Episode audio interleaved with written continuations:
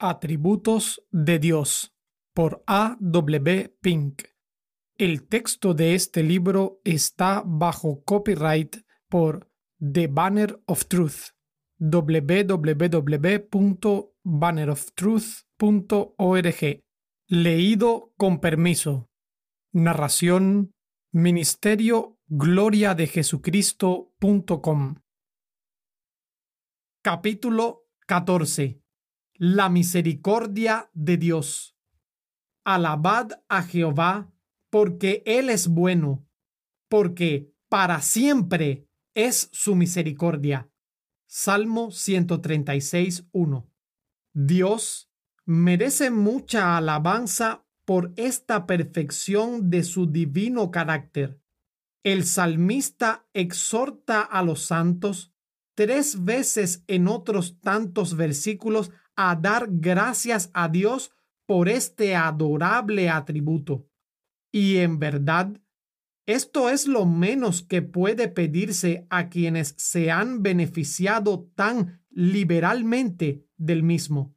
Cuando consideramos las características de esta excelencia divina, no podemos dejar de bendecir a Dios.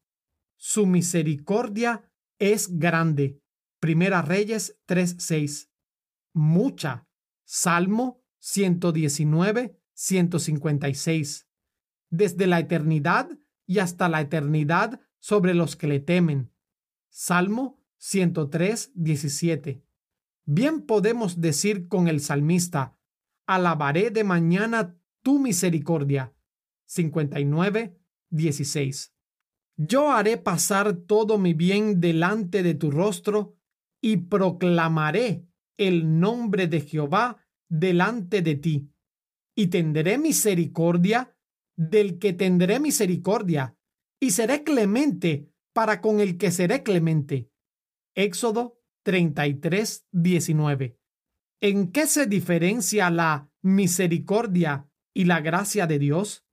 La misericordia nace de la bondad de Dios la primera consecuencia de la bondad divina es su benignidad o merced, por la cual Él da libremente a sus criaturas como tales. Por eso, ha dado el ser y la vida a todas las cosas. La segunda consecuencia de la bondad de Dios es su misericordia, la cual denota la pronta inclinación del Señor a aliviar la miseria de las criaturas caídas. Así pues, la misericordia presupone la existencia del pecado. Aunque no sea tan fácil a primera vista percibir una diferencia real entre la gracia y la misericordia de Dios, nos ayudará a ello el estudio detenido de su proceder para con los ángeles. Él nunca ha ejercido misericordia sobre estos, porque nunca han tenido necesidad de ella al no haber pecado ni caído bajo los efectos de la maldición. Aún así, son objetos de la gracia soberana y libre de Dios. En primer lugar, porque los escogió de entre la entera raza angélica. Primera Timoteo 5:21. En segundo lugar, y a consecuencia de su elección, porque Dios los preservó de la apostasía cuando Satanás se rebeló y se llevó consigo a una tercera parte de la hueste celestial. Apocalipsis 12:4. En tercer lugar, al hacer de Cristo la cabeza de ellos, Colosenses 2.10 y 1 Pedro 3.22, por lo que tienen garantizada eternamente la condición santa en que fueron creados. En cuarto lugar, debido a la elevada posición que se les ha asignado, vivir en la presencia inmediata de Dios Daniel 7:10. Servirle constantemente en el templo celestial y recibir encargos honorables de su parte. Hebreos 1:14. Esto supone gracia abundante para ellos, pero no misericordia.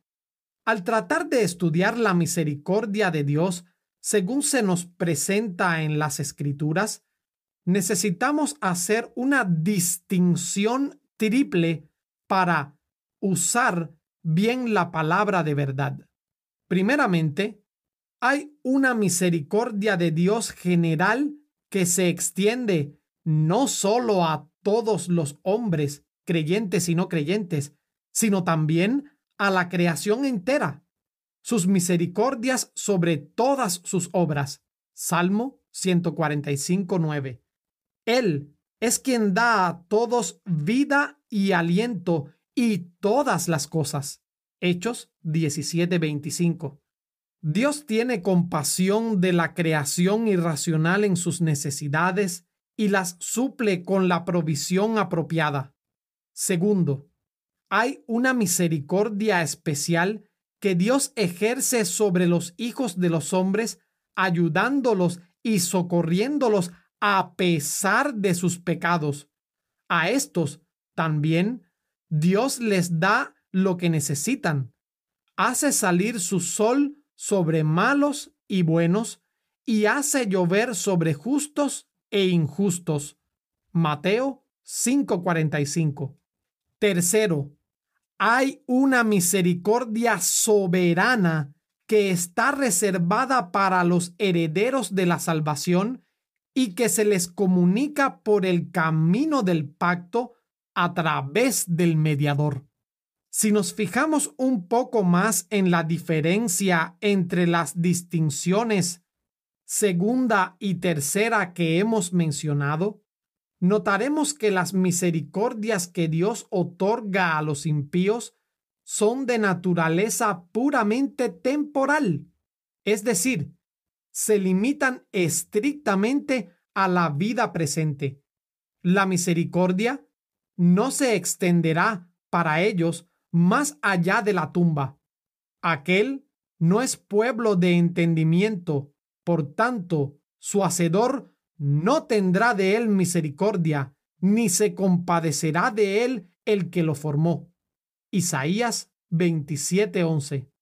Pero, llegados a este punto, a algunos de los lectores puede presentárseles una dificultad, a saber, ¿no dice la escritura que para siempre es su misericordia?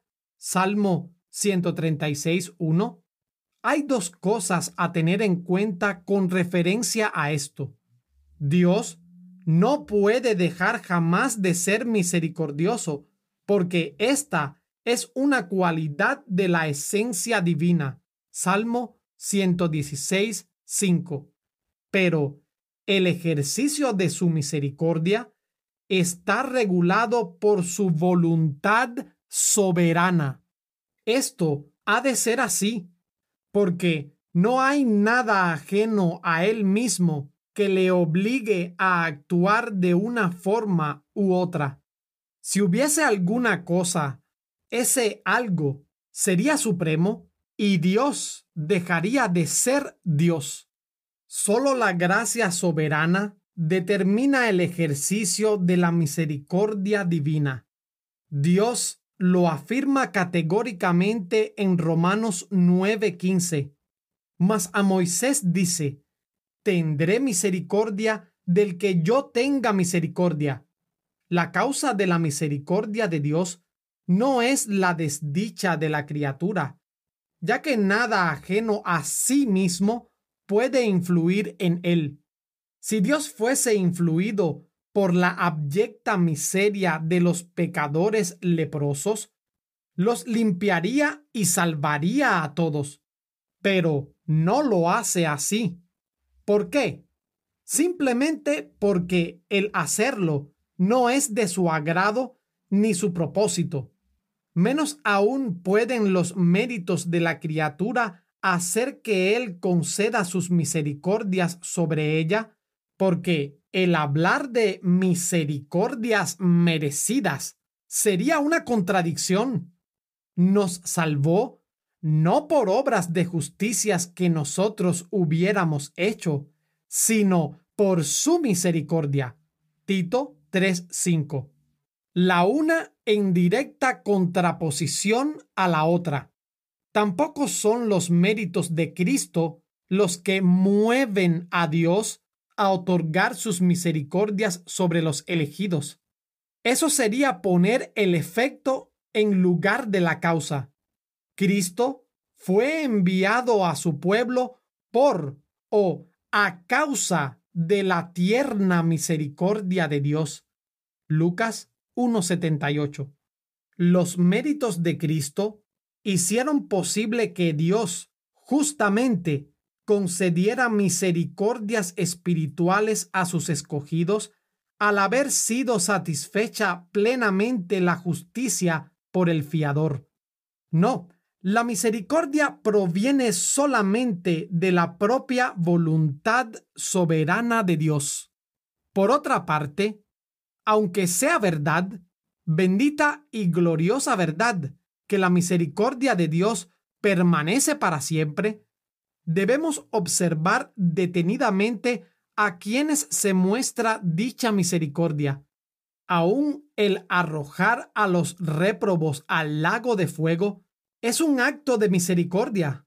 Debemos considerar el castigo de los impíos desde tres puntos de vista.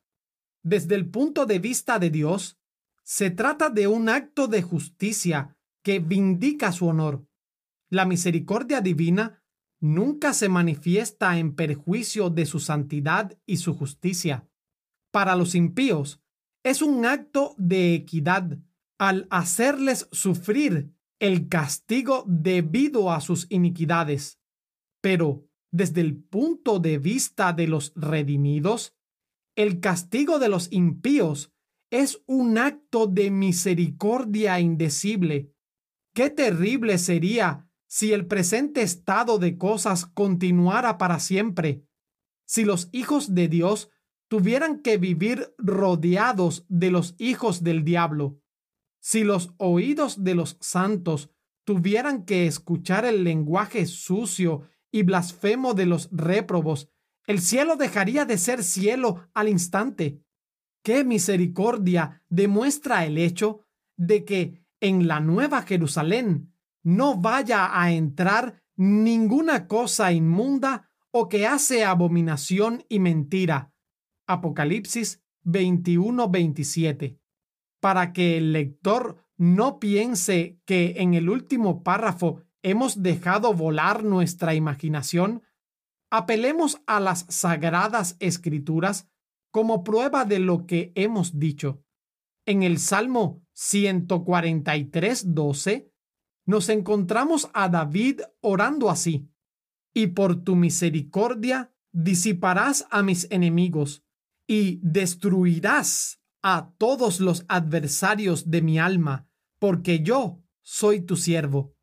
Y también en el Salmo 136, 15, leemos que Dios arrojó a Faraón y a su ejército al mar rojo, porque para siempre es su misericordia.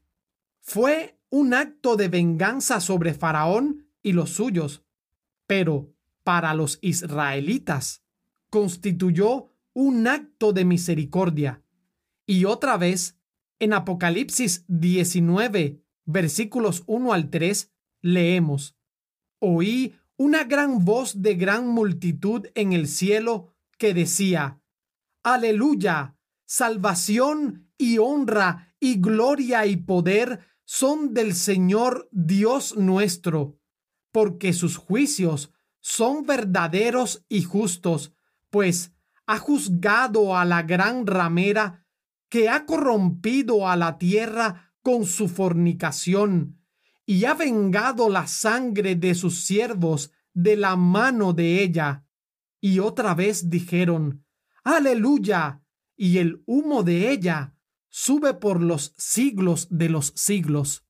Por lo que acabamos de ver, notamos qué vana es la esperanza presuntuosa de los impíos, quienes, a pesar de su constante desafío a Dios, cuentan con que Él será misericordioso con ellos. ¿Cuántos de estos hay que dicen, no creo que Dios me eche jamás en el infierno? Él es demasiado misericordioso. Tal esperanza actúa como una víbora que, si anida en el pecho, les causará la muerte. Dios es un Dios de justicia tanto como de misericordia, el cual ha declarado de forma categórica que de ningún modo tendrá por inocente al malvado. Éxodo 34, 7. Sí, él ha dicho que los malos serán trasladados al Seol todas las gentes que se olvidan de Dios. Salmos 9:17. No importa que los hombres digan, no creo que aunque se deje acumular la suciedad y estancar las aguas residuales de modo que nos privemos a nosotros mismos de aire puro, un Dios misericordioso permitirá que caigamos presas de una fiebre mortal. Lo cierto es que los que descuidan las reglas de la higiene serán víctimas de la enfermedad a pesar de la misericordia de Dios. Y es igualmente cierto que quienes son negligentes con las leyes de la salud espiritual sufrirán para siempre la segunda muerte. Es muy serio comprobar cuántos hay que abusan de esta perfección divina. Continúan despreciando la autoridad de Dios, pisoteando sus leyes, viviendo en pecado y, aún así, se precian de contar con su misericordia. Pero Dios no será injusto para consigo mismo. Él muestra misericordia para con el penitente sincero, pero no para con el impenitente. Lucas 13:3. Es diabólico seguir en el pecado y con todo contar con que la misericordia divina condonará el castigo. Es como decir, hagamos males para que vengan bienes. Acerca de los que así hablan, está escrito, su condenación es justa. Romanos 3:8. Tal presunción se verá frustrada. Lee cuidadosamente Deuteronomio 29, versículos 18 al 20. Cristo es el propiciador espiritual y todos los que desprecian y rechazan su autoridad perecerán en el camino, pues se inflama de pronto su ira. Salmo 2.12. Sea nuestro último pensamiento el de las misericordias espirituales de Dios para con su propio pueblo. Grande es hasta los cielos tu misericordia. Salmo 57.10. Las riquezas de esta trascienden nuestros pensamientos más sublimes, porque, como la altura de los cielos sobre la tierra, engrandeció su misericordia sobre los que le temen. Salmo 103.11. Nadie puede medirla. A los elegidos se les llama vasos de misericordia. Romanos 9:23. Fue la misericordia divina la que los vivificó cuando estaban muertos en pecados. Efesios 2, versículos 4 y 5. La misericordia los salvó. Tito 3:5. Su gran misericordia los regeneró para una herencia eterna. Primera Pedro 1.3. Y por último, el tiempo nos faltaría para hablar de la misericordia que conserva, sostiene, perdona y provee. Para los suyos, Dios es el Padre de misericordias. Segunda Corintios 1.3. Dios mío, cuando pienso en las mercedes que tu bondad sin par me prodigó, mi espíritu se enciende en alabanzas, en gratitud y amor.